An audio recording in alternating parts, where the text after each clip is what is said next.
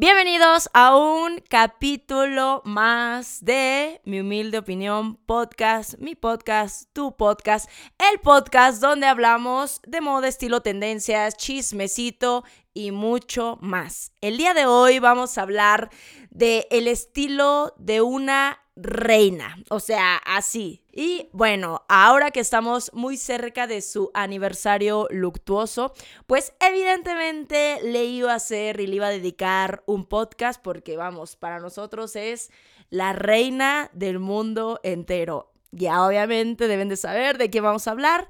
Lady Diana. Así que empecemos con el capítulo de hoy.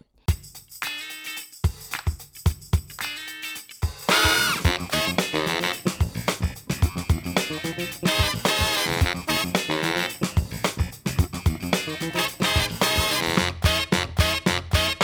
Hoy vamos a hablar un poco de la vida y estilo de Lady Diana Spencer, mejor conocida como la princesa de Gales o la princesa de corazones. Ahora sí que la reina, nuestra reina, sí, así es, nuestra reina, para todos los que vivimos en Gran Bretaña, para todos nosotros, así es. pues sí, ella tan lejana, pero tan cercana en nuestro corazón. Muy bien, vamos a empezar con un poco de historia. Diana Frances Spencer, realmente se llamaba así, nació en Park House, Sandringham, en Norfolk, el 1 de julio de 1961 y es la hija menor de John Spencer, que escuchen bien, amigos, era octavo conde de Altorf. A ver, díganme ¿Quién, cuántas de ustedes, cuántos de ustedes vivieron engañados un montón de años pensando que Diana era una simple plebeya? De hecho, incluso en alguna de las revistas de esas uh, antiguas que llegué a leer en uno de los trabajos de mi abuelo, de mi mamá, no recuerdo, decía que según Diana era eh, ayudante en el palacio y que limpiaba. O sea, se sacaron la mega idea chaquetera de la Cenicienta, o sea, honestamente con Diana, y yo por años, años, amigos, o sea, pasando mi adolescencia, viví engañada y no sabía que realmente Diana pertenecía a la alta sociedad y esfera londinense, o sea, no, nos podemos engañar, pero bueno, o sea, no era una descendiente directa eh, de la corona, pero sus padres sí eran condes, eran como parte, eh, pues sí, una alta esfera en, Inglaterra, Mix. Entonces, bueno, ya, quitando este mito, y ahorita con el internet, con tantos biógrafos, con tanta cosa, pues ya es muy difícil ocultar la verdad, pero yo honestamente mucho tiempo viví engañada. Como ya les digo, ella crece en una familia de la pequeña nobleza junto a sus dos hermanas, Sara y Jane, y su hermano que también se llamaba Carlos. Ay, no, pobre Diana, pura desgracia con el Carlos. Ya vamos a hablar de ese hijo de su pinche reina madre. Pero bueno, pasó sus primeros años de vida en su residencia eh, familiar en Sandringham, donde recibió su primera educación de manos de institutrices. O sea, la muchacha lana tenía, títulos de noble tenía, entonces pues tampoco que era así como que eh, muy normalita, pues no, ¿verdad? La verdad. Y bueno, en 1968, tras el divorcio de sus padres, la pequeña Diana queda bajo la custodia paterna, ya que el mismo año ingresa eh, a la escuela de King's Lynn y en 1970 se traslada a un internado femenino y después eh, se cambia a otro. Entre 1977 y 1978 estudia en Suiza y finalmente se establece en Londres. Y bueno, pues ahí trabaja para varias empresas hasta que en 1977 conoce al príncipe, al al príncipe Carlos, primogénito de la reina Isabel II de Inglaterra y heredero por línea directa al trono británico, a quien se une sentimentalmente solamente dos años después. Cabe destacar que Diana conoce a Carlos cuando ella tiene la edad de 17, 18 años y él ya andaba en sus 30, ya tenía como 30, 31 y se menciona que él era como el soltero de oro de Inglaterra. Yo, Amix, yo aquí me pregunto de verdad cómo estarán los ingleses, porque si él era el hombre más cotizado de Inglaterra, digo, aparte de su fortuna, Quiero pensar que tenía un gran paquetón porque pues varias estaban locas por él, porque amigos, está espantoso, de verdad. Bueno, a mí personalmente como hombre nunca me pareció atractivo. Ahorita que yo ya estoy pues madurita, ya puedo dar como una opinión mejor de los hombres, ¿no? La verdad es que a mí me parece un hombre espantoso. Si yo a mis 28, 29, lo hubiera visto en sus 30, yo diría, güey, es que a este cuate, pues, ¿qué le ven todas aparte de la fortuna, no? Pues yo creo que evidentemente su título de príncipe y de futuro rey de Inglaterra, porque de ahí en fuera, la verdad es que yo no entiendo.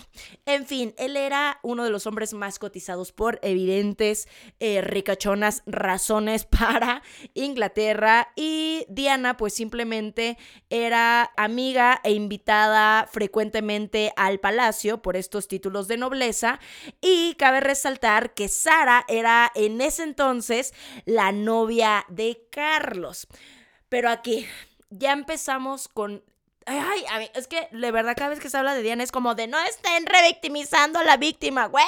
Es que Diana fue víctima de todas las circunstancias desde un inicio. A ver, la estaban emparentando con un güey que tenía más de 14 años de vida y de experiencia. ¿ok? Que además tenía sobre su espalda el título de príncipe y futuro rey de Inglaterra. Y además bajo esta concepción de tener que casarse con una mujer digna y virginal. A la madre. ¿Cuánto peso se le cargó encima a Diana Güey, siendo una niña, porque perdón, a los 18 años sigue siendo un pinche mocoso que no sabes qué quieres de la vida. O sea, ¿cuántos a los 18? No, ay, ¿qué vas a estudiar en el futuro? Güey, te terminas cambiando de carrera seis veces o dejando todas las cosas que tienes que hacer a mitad del camino porque todavía no lo puedes definir, todavía no estamos capacitados, todavía no estamos maduros. Y ahora digo, ya las eh, adolescencias son cada vez más precoces por las redes sociales, pero antes pues era muy diferente. Entonces, de verdad que hoy en día, de verdad que se me hace, perdón, pero yo a mi hija, oigan, yo, ay, Alejandra, pero yo a mi hija no la dejaría andar con un cabrón de 33, 34, ella siendo una niña de 18, o sea, a toda le falta por vivir, y esos güeyes pues ya andan muy vividitos. Yo pienso. Pero es lo que les digo, era esta concepción virginal, de pureza, de bondad, de una chica buena y que además los medios y la corona se encargaron de darle como a esta imagen de Diana toda esa aura de una princesa, linda, elocuente, tierna, o sea, de verdad que desde el inicio ya marcaba muchas red flags esa relación que estaba ya pues mega arreglada, en fin. El 24 de febrero de 1981, el portavoz del Palacio de Buckingham anuncia el compromiso oficial de Diana Spencer y el príncipe Carlos después de dos años de, digamos, entre comillas, noviazgo, conocerse, porque recordemos que ahí el Carlos se andaba chutando a Sara, la hermana de Diana, o sea, qué pedo andar con el que fue el novio de tu hermana. Y bueno, para ese entonces ya Carlos andaba clavadísimo de Camila. Ay, Dios mío. Camila, ya también hablaremos de esa mujer porque de verdad, ay, no, no, no, no, no, pura tragedia en esta historia. Es que esta historia lo tiene todo, todo, belleza, riqueza, éxito, traición, infidelidad, amor, corona, joyas, escrutinio público. ¡A la madre! Lo tiene absolutamente todo, Mix. Yo creo que por eso nos encanta. Y además, pues la cuestión de todo lo que hizo Diana al transformar lo que significa la palabra realeza. En fin, desde ese momento, 24 de febrero de 1981, Diana trasladó su domicilio a Clarence House, que es la residencia de la reina madre. Y la boda de la pareja se celebra el 29 de julio de 1981 en la Catedral Londinense de St. Paul y fue oficiada por el arzobispo de Canterbury. Se convierte en un acontecimiento de amplísima repercusión retransmitido por televisión a 700 millones de espectadores, amigos, que era un madral para los ochentas alrededor del mundo. Creo que fue el evento televisado más grande de toda la década. Y bueno, en Londres se convocó a más de un millón de personas y no faltaron a la ceremonia los principales miembros de toda la aristocracia europea y 170 jefes de Estado. Ay, Dios mío, ahora sí que aquí sí hubo bastante presupuesto, ¿eh? la verdad. Ya una vez que se da este enlace real, obviamente, Diana ya recibe el título de princesa de Gales. Ella simpatizó enseguida con todos los súbitos y la nombraron automáticamente Lady D. A partir de esta boda, pues se le corona como princesa de Gales, ya se le da este título real al ser la esposa del príncipe de Gales. Pero aquí vamos con uno de los primeros datos de moda y uno de los momentos de estilo y de moda más épicos para la historia, que es el impresionante vestido de novias de Diana.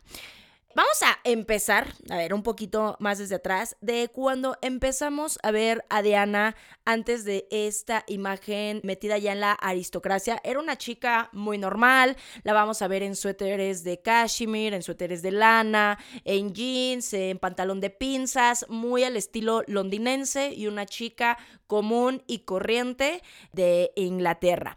La verdad es que su estilo quedaba entre lo natural, pero eso sí, muy elegante, sofisticado. Y la verdad es que Diana siempre tuvo una excelente concepción y conocimiento de su cuerpo, a pesar efectivamente de las inseguridades que Diana llega a tener. Amix, obviamente la mayoría de las personas que están escuchando este podcast ya creo que ya me han escuchado hablar de ella decenas de veces. Hemos hecho tres retos de Diana, fuimos a ver la película juntos. Yo también dije, a ver, Alejandra, ¿quién te va a escuchar en este capítulo? Pero así como yo soy de atascada con mi reina preciosa Lady Di, yo sé que ustedes también lo son. Entonces, bueno, soporten este capítulo. Yo sé que pues les va a gustar, les va a gustar. En fin, ya hay un después, evidentemente, de la boda con Carlos porque ya pasa a ser oficialmente parte de la familia real. El día de la presentación de su matrimonio, pues la vemos enfundada en este vestido precioso azul rey y mostrando este hermoso anillo con un zafiro azul enorme y alrededor con diamantes que ya lo conocemos, el, pues sí, el anillo de Diana.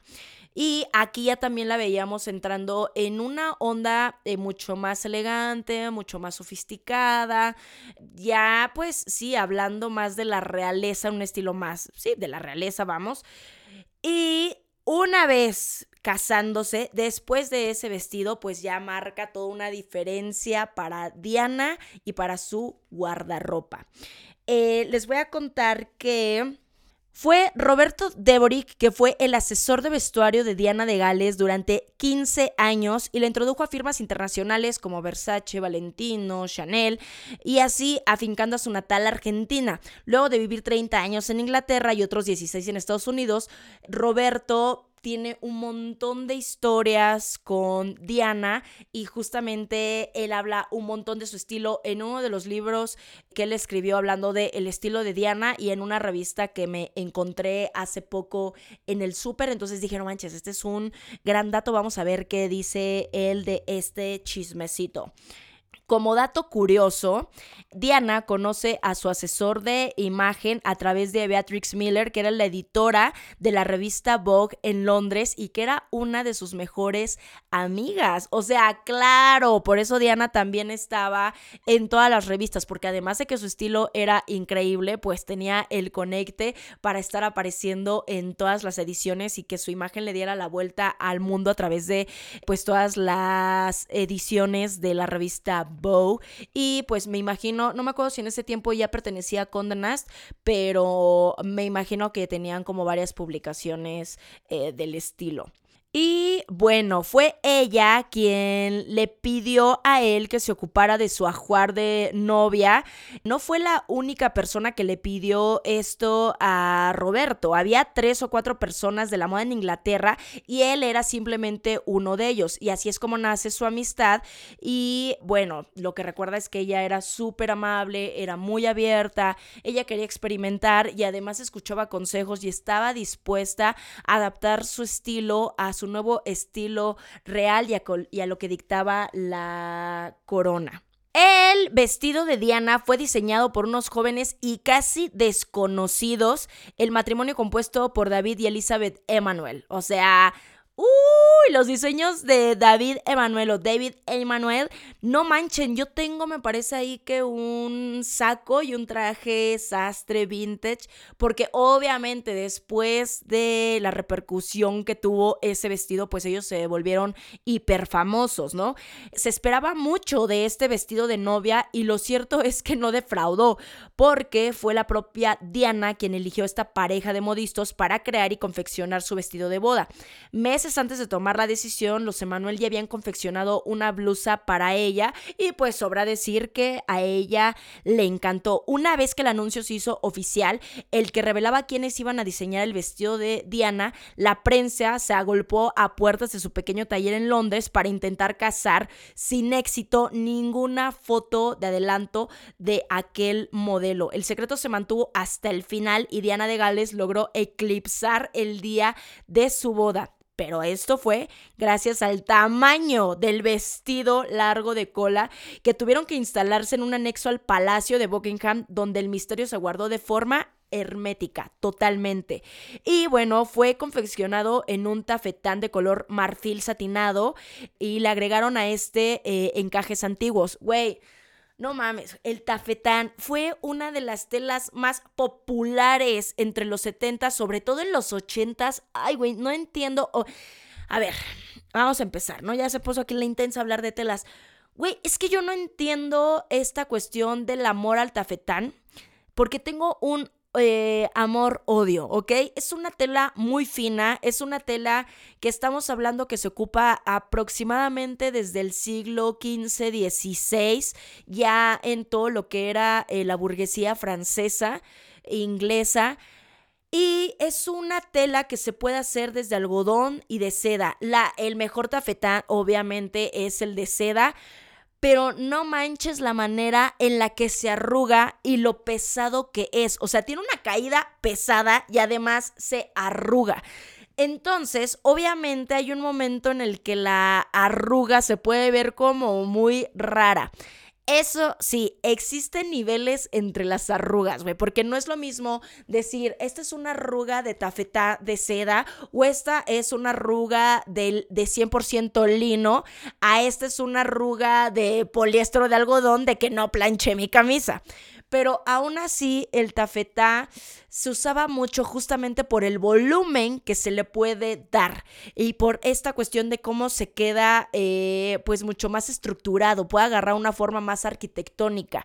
Esto obviamente tuvo un auge impresionante en los 80s porque se creaban unos modelos con volúmenes impresionantes, lo que justamente vemos en el vestido de Diana, además de que tenía eh, remaches de encajes antiguos y eh, estaba todo puesto en lo que era el escote y las mangas. El vestido también contaba con 10.000 aplicaciones de perlas y lentejuelas y en el interior de la crinolina esta estructura rígida en forma de, de jaula que da volumen de forma a la falda del vestido llevaba una herradura bordada en oro de 18 quilates como símbolo de buena fortuna para rematar un velo de tul nada más y nada menos de 140 metros de tela y una espectacular cola de 8 metros de largo. O sea, me encanta mi Diana, me encanta, güey, porque ya desde aquí se veía lo dramática que era para vestir y simplemente la corona mía no me la dejó, pero ella en su vestido de novia, güey, qué perra, dijo, yo quiero ser la, una de las novias más pinches recordadas de la historia. Hazme 8 metros de cola. ¿Cómo de que no? No van a decirme al final de mi vida, he tenido mucha cola que le pisen. Pues desde ahorita, cabrones. Desde ahorita, miren, que me pongan larga, larga la cola, güey no manches, mi reina, o sea, ya desde entonces ya, mira, mostraba lo espectacular que era en el interior. ¿Por qué? Porque recordemos que en ese entonces Diana era todavía pues muy tímida, todavía le faltaba eh, desarrollar su carácter, le faltaba desarrollar vamos, su personalidad. Entonces, siento que este fue un parteaguas para que realmente se mostrara lo grandiosa que era Diana y lo eclipsante que iba a ser no solamente para su marido, sino para toda la corona. Y aquí en este caso, justamente hubo dos cosas que llamaron la atención y que ya hablaban de su rebeldía, que justamente fue la elección del tejido, de este, de este tafetá, que es súper arrugado de por sí. Y llegó no, hombre, arrugadísimo a la iglesia, nada más del viaje del palacio a, a, la iglesia. O sea, y que es un viaje pues corto, son no sé, 10, 15 minutos. O sea, y llegó hecho un chicharrón. Y la otra fue justamente la decisión de esta extrema dimensión de la cola de 8 metros. Y bueno, ahora sí que Expertos dicen que estos diseñadores eligieron eh, una tela que no se había trabajado hasta entonces para vestidos de novia por su aspecto arrugado justamente y pues ellos cambiaron la tendencia porque una vez que Diana ocupó su vestido de novia, se volvieron súper populares los vestidos de tafetá y veías a un chingo de novias ochenteras arrugadas por todas las iglesias, güey. O sea, ya desde ahí Diana de verdad que estaba imponiendo moda. Es increíble y de hecho en el museo donde muestran el, el vestido todavía le quedan tremendos arrugones, ¿eh? De verdad. Y pues bueno, Amix, con esta disrupción del vestido de Diana, eh, se convirtió en una oda al maximalismo nupcial ochentero. Tenía absolutamente todo. Mangas, escote, una cola larguísima, un velo enorme, un eh, tocado floral gigantesco, una falda de princesa enorme. O sea, era el maximalismo en su máxima expresión. Y el volumen de las mangas y este regreso de cuellos como victorianos y encajes fueron un montón de elementos que vimos después, tanto en otras bodas como en looks mucho más de, calle. Marcó un punto eh, de inflexión en cuanto a formas, en cuanto a volúmenes, en cuanto a los grandes riesgos que se pueden correr en una boda y que cada uno puede elegir lo que quiera y sorprender con lo que se le pegue la gana el día de su boda. Al menos este era el objetivo de los diseñadores que eh, pues con el tiempo tenían razón y se convirtió en un vestido que pasa a la historia. Este vestido obviamente también pues ha ganado una, relevancia con el perfil tan público que tuvo y por quien lo portó, evidentemente, pero aquí es donde vemos la importancia de la historia de la moda y justamente cómo estos personajes hacen movimientos tan importantes con su imagen que van eh, ellos dirigiendo toda una industria que sigue generando hoy en día millones. Y además una mujer que su imagen, su historia, sus estilos siguen inspirando a un montón de personas. En fin, después de esta boda mix, ah, hijos, es bien raro porque vemos esta dualidad y, y vemos justamente este viaje de Diana para crecer, para madurar, para ser más fuerte y cómo la vamos cómo vamos a ver su transformación a final de esta década de los ochentas y pues su caída en los noventas, Amix. Y, ay, Amix, ando bien confundida, no sé, aunque tengo aquí todas mis notas, no sé por dónde empezar a hablar, si por su estilo, si por cómo fue cambiando todo a través de los años, eh, tanto por la culpa de su pinche marido Carlos. Ay, no, güey, es que les voy a decir algo. Toda esta historia de Diana obviamente le dejó una gran lección a toda la realeza, o sea, en general, no solamente a la de Inglaterra, a la de Suiza, a la de Alemania, a la de España, a todos, porque si se dan cuenta, después de lo que pasa con Diana, muchas monarquías le permiten a sus príncipes casarse con quien realmente aman. Y yo, ay amigos, seguramente muchos dicen lo mismo, ¿para qué vergas? Te terminaste casando con Diana, le hiciste la vida imposible, la corona la termina eh, matando. Sí, amigos, yo ya saben. ay, Alejandra, ya vas a empezar. Sí, y ustedes ya saben que yo creo fielmente en esa teoría conspirativa y ni modo. Aquí este espacio se llama Mi mi mía humilde opinión y mi humilde opinión es que la corona y que la reina, mira, le mandó a dar cranky a mi, pro, a mi pobre Dianita. Pero bueno, ¿todo esto para qué? ¿Para qué? Para que de todos modos el pinche de Carlos terminara con la pinche de Camila. O sea, es que hay que ser de verdad. Hay que tener dos pesos de cerebro, güey, dos de madre. Dos de madre, güey, la reina. O sea, es en serio. De todos modos, tu hijo hizo lo que pinches quiso. De todos modos, perdimos a Diana. De todos modos, eh, Harry y William se quedaron huérfanos de madre. Y de todos modos, este güey terminó quedándose con la vieja que quiso desde un principio, chingao. Pues, güey. Pinche reina, hubieras dejado casar a Carlos desde un inicio, güey. Si quería estar con Camila, pues ya, que estuviera con Camila, mira, tan pinche fea. Y ahora sí que como dice, como dice aquí el barrio, que le agradezca a Carlos a Diana, ¿eh? Porque vino a mejorar la raza. O sea, perdón, pero es que yo no me imagino eh, de verdad, o sea, los hijos de Carlos y Camila, porque, ay, hijos, pobre Camila, también de verdad que Dios eh, no le echó la mano en la genética, ¿eh? Pero yo me imagino, mm, vamos a darle un poco por su lado, que era una mujer muy interesante. No sé, algo, algo debía de tener Camila. Ay, no, amigos, de verdad, qué, qué triángulo amoroso tan complicado entre Diana, entre Carlos y entre Camila. En ese entonces era Camila Parker's Bowles. Tiene nombre como de alita sazonada con barbecue, ¿no? Me da una bowles, me das unas bowles. Siempre que veo el nombre de Camila Parker Bowles, se me antojan unas alitas, unas bowles, justamente. Pero bueno, Amix, justamente, Amix, este chisme, este gran chisme, es una casualmente de las tramas principales en The Crown. Casualmente, porque miren, Amix, hablar de realeza, hablar de, oh, Diana y el príncipe Carlos, la historia perfecta de amor, Cenicienta y el príncipe, y mocos, que haya una tercera en discordia.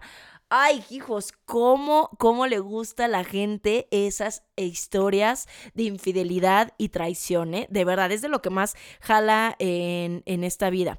Y bueno, ¿no? Eh, sin embargo, las dos mujeres fueron retratadas como rivales, pero en un inicio, pues medio que, como que eran amigas, medio, medio, medio, pero lo que pasa que Camila quería ahora sí que medirle el agua al tinaco y pues quería tener cerca a su enemigo. Ya sabe lo que dice, mira, tus amigos cerca y a tus enemigos aún más cerca. Y pues miren, esta señora pues lo quería, lo que quería era pues estar vigilando a nuestra Dianita para saber cuándo se iba a comer al Carlos, pero ay, Dios mío.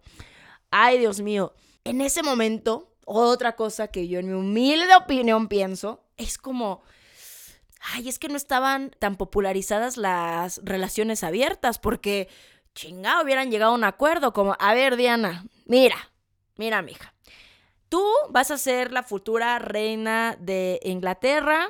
Necesito que te cases con el inepto de mi hijo, ¿no? Con el inútil que nada más se la pasa de fiesta en fiesta, que es bien güey, que pues él, pues no sé, o sea, como que no, no, no, no, no, no lo veo para cuando a sentar cabeza, tú pues la verdad eres una chica virginal, o sea, les voy a decir algo, no creo que lo hayan dicho así tan coloquialmente, pero muchas cosas pues sí le han de haber como dejado muy claras a Diana de qué era lo que iba a hacer, le habían dicho, bueno, ustedes van a tener permitido tener una relación abierta, que al final del día prácticamente fue lo que tuvieron, porque Diana, güey, tuvo un chingo de amor en ese eh, fallido matrimonio, sobre todo cuando se dio cuenta absoluta de que Carlos pasaba mucho tiempo con Camila y que efectivamente le engañaba y Carlos pues todo el tiempo estaba con Camila. O sea, al final del día sí terminaron teniendo una relación abierta y yo creo que Carlos pudo haber sido, la verdad es que un poco más inteligente la, verdad, pero honestamente él es lo que se conoce como enculación. O sea, tú busca hombre enculado, Carlos. Carlos de Camila, alita de pollo sin hueso. Así, tal cual. Eso es lo que es el enculamiento en hombres. Carlo, enculadísimo. Y al final, de todos modos, terminó con Camila. Güey, es que es eso lo que más pinche coraje me das. O sea, de todos modos acabaste con quien quisiste y acabaste con Diana, cabrón. Ay, no, no, güey, no.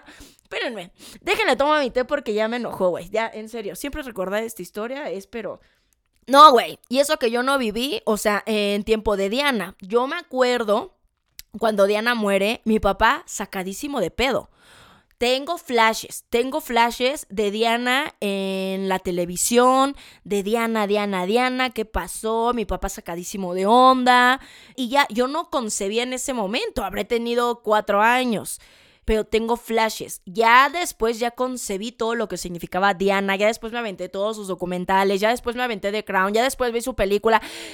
Ya después vi todo lo que había detrás de Diana y de verdad es que pienso definitivamente que ella fue la víctima de todas las circunstancias. O sea, y fue la víctima de todos estos personajes. Y afortunadamente Diana dentro de este camino se supo encontrar y justamente ya cuando la vieron tan libre, pues pasó lo que pasó, desafortunadamente, ¿no?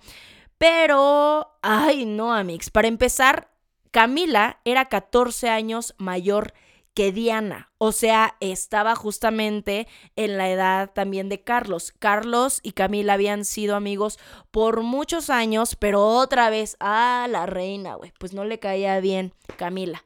No le caía bien Camila, que era una mujer muy vulgar, que además que no era virgen, que además que no sé qué, muchos peros a Camila. Pues sí, güey. Pero ella también era parte como de la aristocracia. No le pudiste dar chance a tu hijo.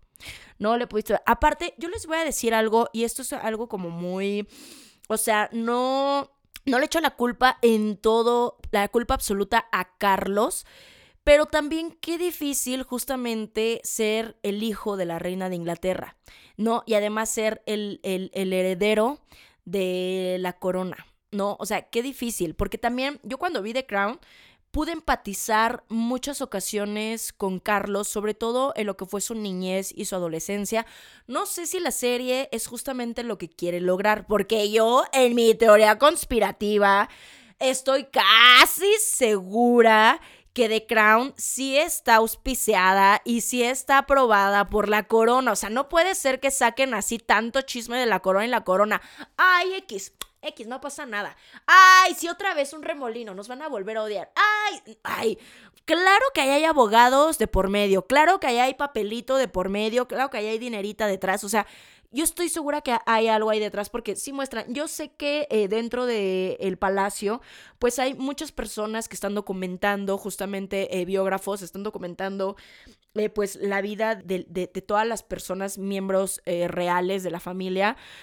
Entonces, o sea, cada vez que veo la historia, yo empaticé bastante con Carlos en justamente un papá que era un macho absoluto de, los años 20, eh, 30, en esta escuela que a él no quería ir. Eh, era un niño frágil, era un niño tímido, era un niño que quería más cercanía con su mamá.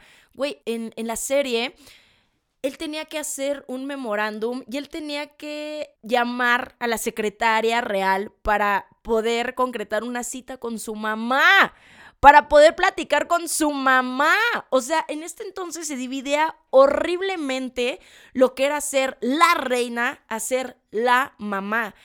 Algo que Diana cambió completamente. O sea, supo separar y quiso ella separar esta idea de yo soy una princesa inalcanzable y no puedo ser la madre de mis hijos en este momento. ¿no? Entonces, esta idea de solamente ser la incubadora del próximo heredero debe de ser muy fuerte como hijo, porque cuántos hijos que crecen, o sea, yo lo entiendo, ay, pobre, no vive en una, en una jaula de oro.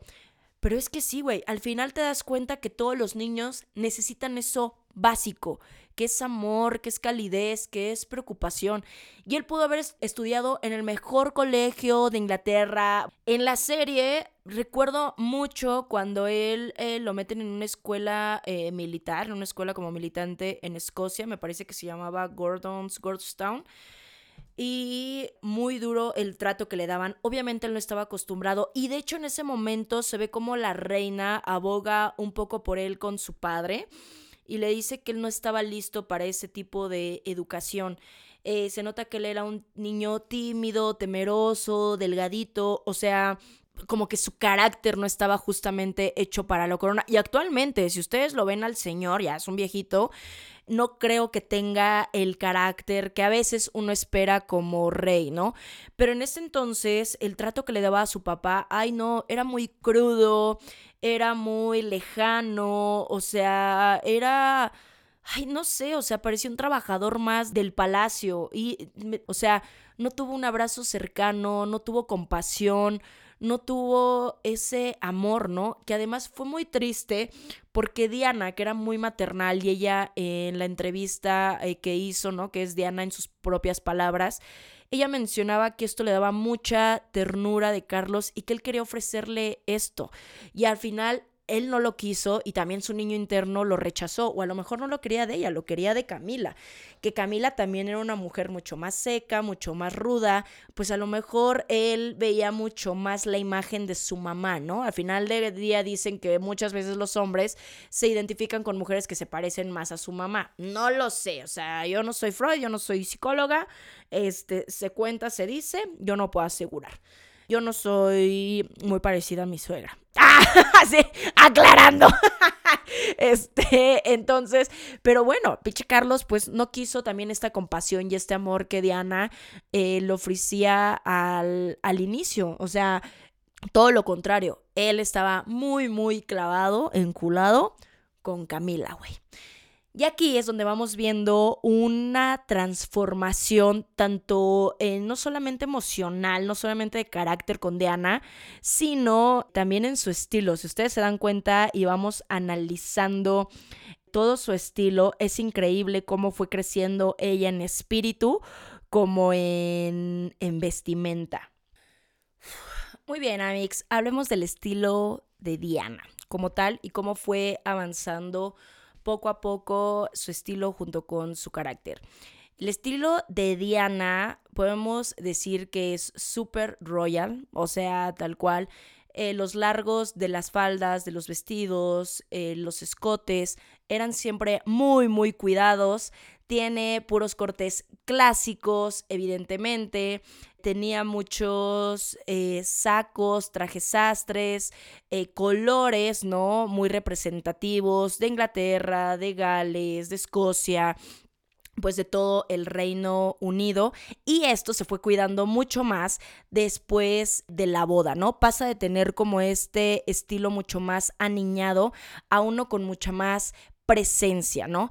Pero ¿Cuál es la diferencia con Diana? Que ella le gustaba mucho, mucho la moda y fue rompiendo muchas reglas y era muy eh, atrevida tanto para su papel de princesa como para eh, la época mix ella le gustaba vestir, o sea, si iba a vestir un sombrero, era un sombrerazo grande, con tocado, hombrerotas, aprovechaba. Obviamente, hay muchas personas por mucho tiempo que decían que el estilo de Diana era súper anticuado.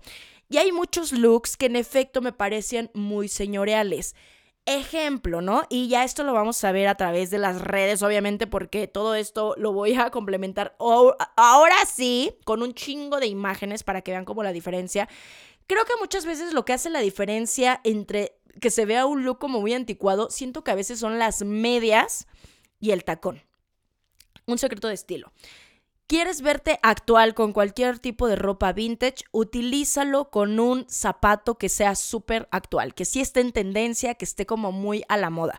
Porque es como, ay, no se vistió con la ropa de su abuelita porque no tiene otra opción. O sea, ¿por qué? Porque la chava está escogiendo unos zapatos que son muy actuales. Entonces, de moda sí sabe sino que es una elección estilística. Entonces, mucho tiempo se consideró que el estilo de Diana era como muy eh, señorial, Creo muchas veces, tanto porque muchos de los zapatos ya no estaban de moda, como por las medias y el largo de las faldas.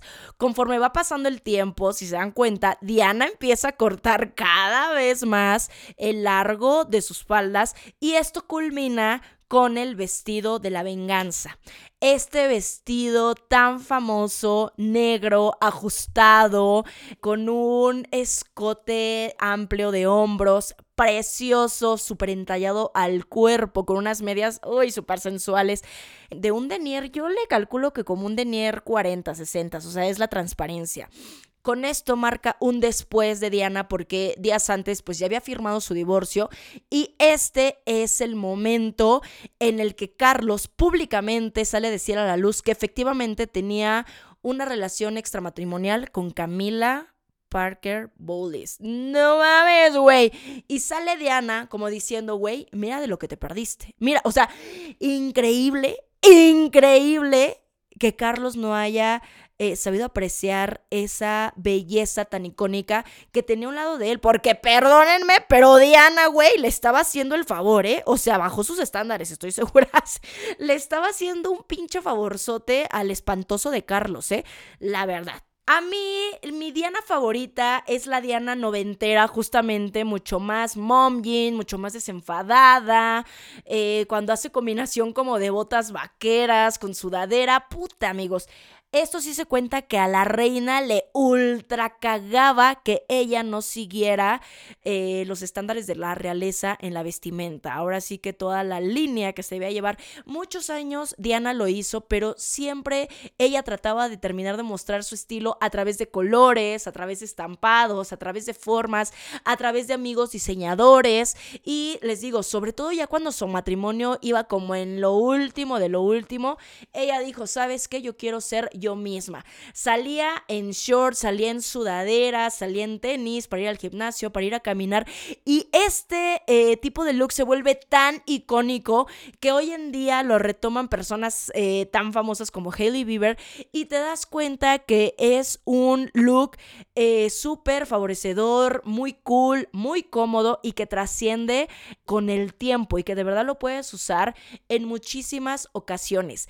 A mí me encanta eh, también la Diana eh, de dos piezas, mucho más casual, mom zapato mocasín, camisa, estos looks que trascienden con el tiempo y que, y, que todas, todas, absolutamente todas de nosotras hemos recurrido al menos una vez a este look de camisa blanca, mom jean azul o jean skinny, o sea, un jean de color azul normal y unos tenisitos o unos zapatos o unos mocasines. Es un perfecto look para el día a día y verte eh, bien. Fuera de todos estos vestidos eh, mucho más de princesa, mucho más grandes, mucho más de gala.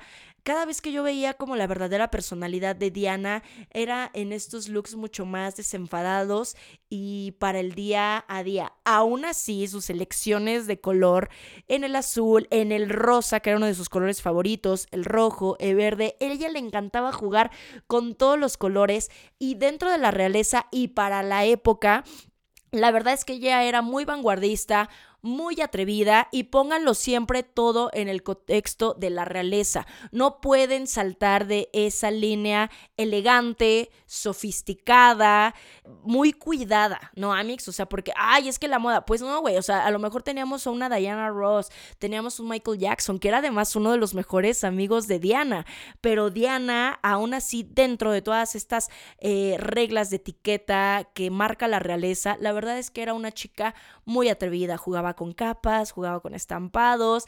Güey, a mí Diana con bota vaquera, pantalón de pants y una sudadera o una chaqueta eh, varsity de estas como universitarias. Ay, no, güey, Diana de verdad que, que me encantaba. Y sobre todo a esa Diana noventera, la que rompe con todas las reglas, la que se empieza a poner más sexy, la que hace una portada de revista con un vestido Versace plateado, súper entallado, con un wet look de cabello mojado atrás, súper sexy, donde ella dice, esta soy yo, soy fuerte, soy sexy y soy libre. No manches, güey. O sea, ahí Diana para mí es la epítome de lo que ya significaba eh, libertad, amigos.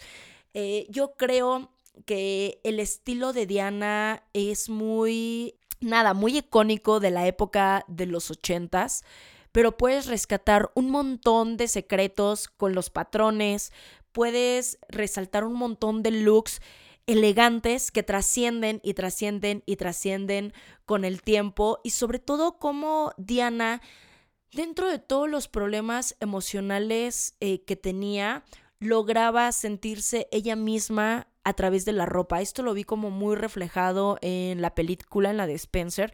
Yo siempre les decía, ya lo escucharon en el capítulo 1 de esta segunda temporada en el podcast. Si no lo han escuchado, vayan a escucharlo, que estuvimos con una gran invitada, Gaby Mesa, en la que tomamos un poco justamente los looks y, y bueno, un poco de lo que hablaba la película.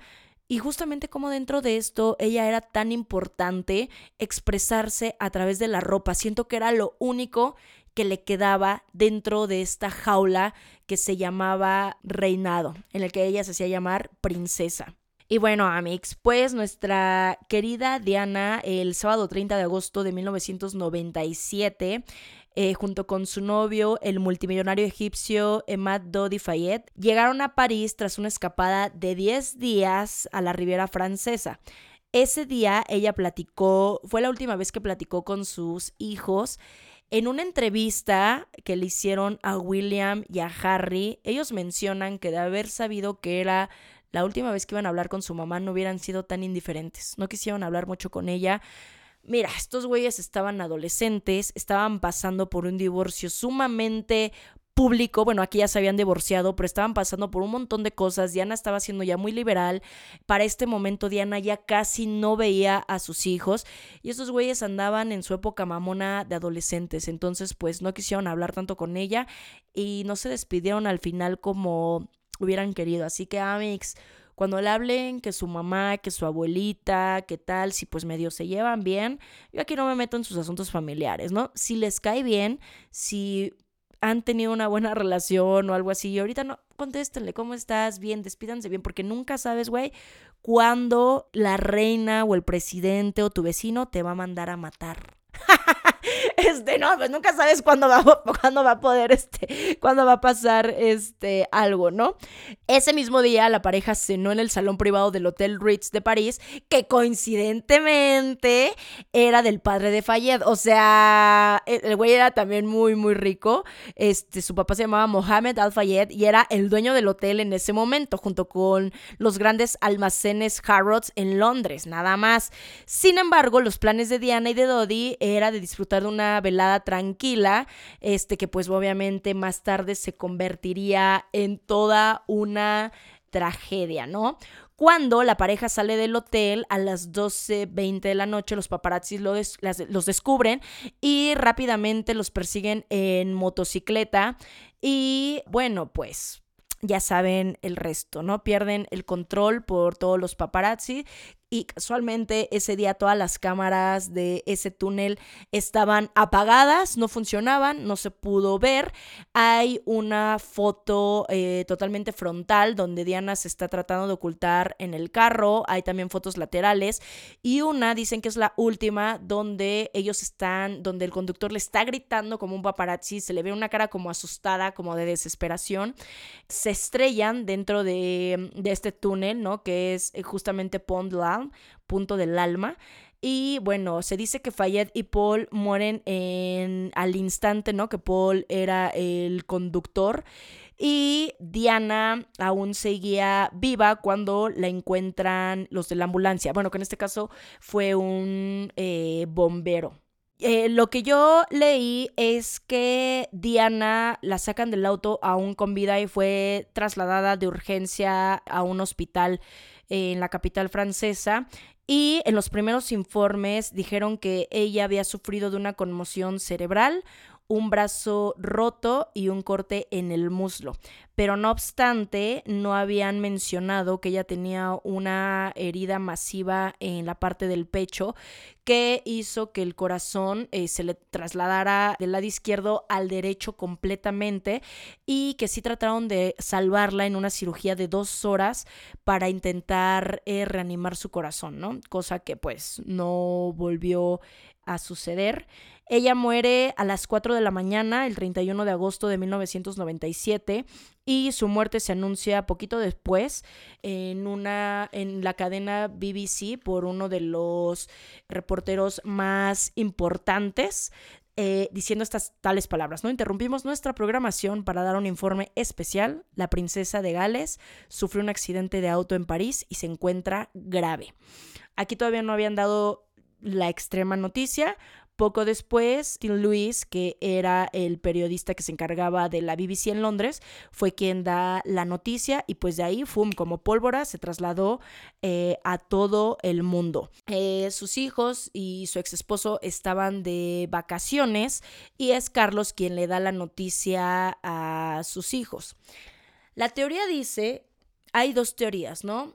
Que Diana iba a sacar esta, no, de hecho sacó esta famosa entrevista, ¿no? Diana, bajo sus propias palabras, le habían dicho que no podía sacarlo, estaba hablando mucho de la corona y pues hizo caso omiso. A la reina esto no le gustó, tampoco no le gustó el comportamiento que estaba teniendo Diana. Además, se dice que Dodi le iba a pedir matrimonio esa misma noche porque días antes él había ido a Tiffany's por, a recoger un anillo en una de estas famositas cajas azules y que Diana ya implicaba un peligro para toda la corona, pues entonces la gente estaba repudiando todas las elecciones y todo lo que estaba pasando con la corona y amaban cada vez a Diana. Que es que, güey, ¿qué hizo Diana tan importante? ¡Ay, no, amigos! Es que necesitamos más tiempo. Ya se nos está acabando el tiempo, amigos. Pero es que Diana fue una persona que pudo cambiar esta imagen fría de lo que es la realeza y cómo la realeza justamente se cree una maravilla al lado del pueblo quien le da de comer. O sea, así de fácil. Y luego, con movimientos tan importantes en los ochentas, como la caída del muro de Berlín, como el movimiento punk, como todo este hartazgo justamente de familias reales que pues realmente no sirven para nada, la gente, mira, güey, los que ahí yo, yo creo que la gente realmente quería un voladero de cabezas, ¿no? Llega Diana y se acerca al pueblo de una manera gentil, de una manera maternal. Empieza a hacer un chingo de caridad, empieza a ir a África. Recordemos este, esta, esta foto de ella abrazando a niños con lepra a niños con sida, a niños con cáncer, sobre todo eh, eh, eh, lepra, que pues justamente que decía, no, es que es altamente contagiosa. Y ella que decía, no me voy a contagiar, no pasa nada. Cuando pasa a través de campos minados, cuando hacía un montón de cosas, baja esto y le enseña a la realeza cómo debe de comportarse y cómo debe de ser mucho más cercana a su pueblo, porque a final de cuentas del pueblo viven y además dio una cara también a la maternidad, siendo una figura pública tan importante de amabilidad, de cercanía, de amor incondicional hacia sus hijos. Ella, de hecho, varias veces amenazó a la reina en no ir a muchas de las giras eh, importantes o a muchas de las giras eh, oficiales que tenían y no le permitían llevar a sus hijos, porque si se acuerdan también en la serie, esto estaba prohibido. Los niños se quedaban en Inglaterra con sus niñeras y podían pasar meses si vieran sus padres. Y para Diana esto era inconcebible, porque sus hijos ahora sí que eran todo para ella. Entonces cambia toda esta imagen y, y, hace más humana la imagen de la realeza. Honestamente, qué pendejos que no lo aprovecharon. Porque al final del día es algo que toda la realeza tuvo que adaptarse a hacer. Todas las monarquías se tuvieron que adaptar a hacer esta imagen de caridad. Por eso es que Diana eh, marcó algo muy diferente de lo que se vivía no solamente en la monarquía inglesa, sino en todas las monarquías alrededor del mundo. Fue esa imagen maternal que le hacía falta a la realeza. Me parece patético que no lo hayan podido ver, me parece patético que Diana haya tenido que morir. ¿Por qué? Porque ahí fue cuando a la realeza le cayó el 20 de lo que acababa de pasar, porque creían que Diana estaba destrampada, ellos pagaban a los periódicos, pagaban a las revistas para decir que Diana estaba loca, que Diana tenía trastornos, que Diana tal, eso lo humanizó. Eso eh, la hizo, yo creo que todavía muchas más mujeres la vieran como alguien más vulnerable, como alguien mucho más real. Cuando ella muere, no se esperan que el pinche castillo de Buckingham y todos los castillos a los alrededores donde Diana pisó un pie se llenara de flores. Se dice que eran, mm, creo que 36 metros desde la entrada hasta el portón principal del castillo, de puras flores, de cartas, de peluches, de todo lo que recibió el día de su muerte y que llegaba hasta metro y medio de altura en el castillo. La reina pues estaba que se cagaba porque además ella no dijo nada y hasta después de cinco días, después de la presión que la gente y que el pueblo metió para que la reina diera un comunicado oficial, es que la reina sale y da un, el comunicado amigos, o sea, no mames, güey, más pinche seco de la historia. O sea, obviamente se ve que la reina estaba, que se la llevaba la chingada, porque al final del día, o sea, si ella ya no quería a Diana, pues no le iba a quedar de otra más que hablar y reconocer la imagen tan importante y el cambio que le dio a la corona. Sale la reina, eh, pues sí, dice que fue una gran persona. Hasta cinco días después es que pone la bandera a media asta y se le hace todo un funeral real como se debía a, Diana y para siempre la gente dijo que ella iba a ser su princesa, la princesa del pueblo. O sea, es un título bien importante, ¿no? La princesa del pueblo, porque siempre hemos visto a estos reyes tan alejados, ¿no? Y es lo que les digo, o sea, Diana, no sé, a mí se me hace una persona como muy buena y los buenos pues no viven mucho tiempo, ¿no? Víctima de las circunstancias. Claro que Diana ha de haber tenido sus cosas, sí, no lo dudo, todas las personas tenemos lo bueno y lo malo. Pero eso sí me queda claro, Diana era solamente una adolescente cuando se metió a las garras de la realeza y de un mundo que ya está muy construido, que ya está eh, lleno de, de reglas, ya está pues hecho y no cambiaba. Y gracias a Diana eh, muchas cosas han cambiado y gracias a Diana, muchos reyes le deben sus matrimonios por amor. Digo, ya a lo mejor pasa el tiempo y ya está hasta la chingada de sus parejas, ¿verdad? Eso como suele ocurrir. Pero le deben a Diana que esa primera oportunidad ella se las dio porque se dieron cuenta de todo lo que podían sufrir tanto los hijos como todo el pueblo entero, entonces tuvieron que hacer mejores jugadas. Y al final, como les digo, Camila que estuvo ahí atrás de Carlos. Y ojo, también muchas veces se les culpa a Camila. Y sí, miren, Camila era cabroncita y Camila también andaba chinga y mame, chinga y mame a, a, Diana, le hacía comentarios, le hacía llamadas, le mandaba mensajes. Era cabroncita, güey. Pero también Carlos, pues siempre estuvo enamorado de ella. Y ella, no, él nunca tuvo intención de darle su lugar a Diana. Y la corona, menos. Y al final de todo, ¿y todo para qué, güey? Como dirá la canción, ¿y todo para qué?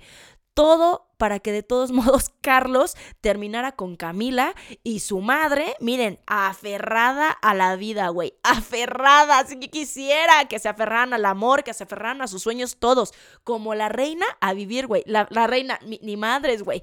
Yo espero a, que, a ver si mi hijo se petatea primero, porque no voy a dejar mi reinado en manos de este inepto, porque si se dan cuenta, es Harry quien hace más, Harry William, quien hace mucho más trabajo como diplomático diplomático en la cuestión de, sí, del reinado, güey. O sea, como que la reina realmente lo está, lo va a dejar a él por ser tanto la mamá, tanto, tanto el hijo de Diana como por esta cuestión como que Kate Middleton también tiene esa aura como de niña buena. Ay, a mí se me hace muy de esas doble cara, pero no sé ustedes qué dirán, güey.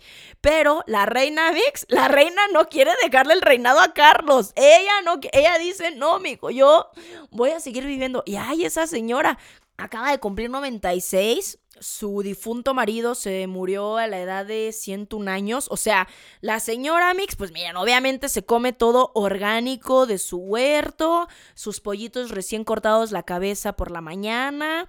Este, no, pues la señora chingona, los mejores medicamentos, los mejores doctores, los mejores hospitales. Entonces, eh, eh, no creo la verdad que ella tenga intenciones de dejarle el reinado a Carlos porque yo siento que la va a cagar.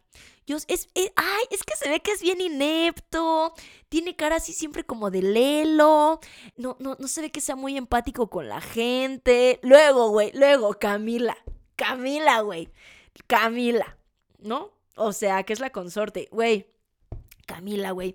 Mucha gente, ya, miren, ahorita ya están ancianos, ya es como que pueden ser los abuelos, ay, ya pasó, pero a nadie se nos pinches olvida que estos cabrones le hicieron la vida imposible a nuestra Diana y nos la mataron, güey, nos la mataron. Pero bueno, amigos, Ay, ya no sé cuánto tiempo llevamos de este podcast, pero yo ya me voy. Esto da para mucha, mucha plática, pero si no, ahí nos vemos en mis este, mensajes directos, ahí nos vemos ya en el chismecito.